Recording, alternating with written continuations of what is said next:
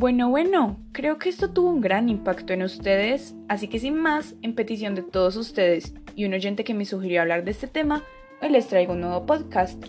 Bienvenidos, soy Laureles y Claveles y quizá diera un clic por error, pero ¿qué más da?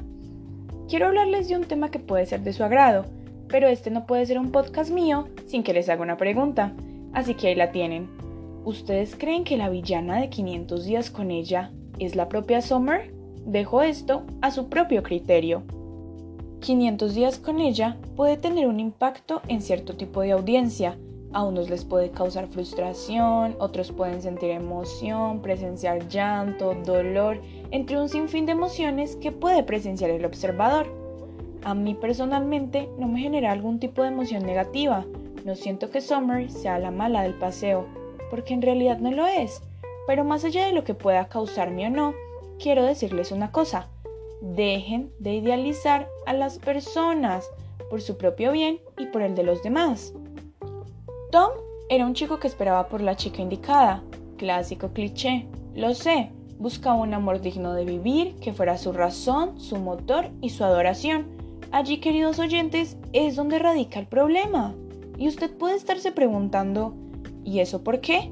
A lo que yo le respondo, Summer era Summer, efectivamente, no era de quienes buscaran una relación a largo plazo, es de aquellas personas que se deleitan con vivir el momento y no se preocupan por el mañana. ¿Qué pasa si te enamoras? pregunta Tom con cierta fusividad en su voz. No creerás en eso, ¿o sí? responde Summer confundida por su pregunta. Es amor, no Santa Claus, dice Tom con seguridad. Por esta y miles de conversaciones más es que muchos odian a Summer porque nunca correspondió al supuesto amor que Tom le tenía. Podría darles miles de razones por las cuales comparto la opinión de la protagonista, pero no vengo aquí a hablarles de ello. No entiendo por qué gran parte de las personas que han visto esta cinta se sorprenden.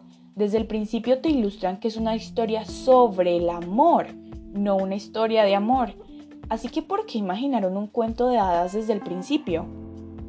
500 días con ella es una de las mejores películas para estrellarse con la realidad, por muy feo que suene. Logra que quienes la vean tengan un mal pensamiento acerca de Summer, simplemente porque asumen que ella fue quien le rompió el corazón a Tom, quien lo dejó desolado, triste y acongojado. En realidad, esto no es así. Tom fue quien comenzó a idealizarla desde un principio. El hecho de que alguien tenga gustos similares a los tuyos no quiere decir que inmediatamente será tu alma gemela. Nadie puede pretender estar con alguien solo porque tiene una perspectiva errónea de lo que en verdad es. Summer no es quien lleva todo el peso, es Tom.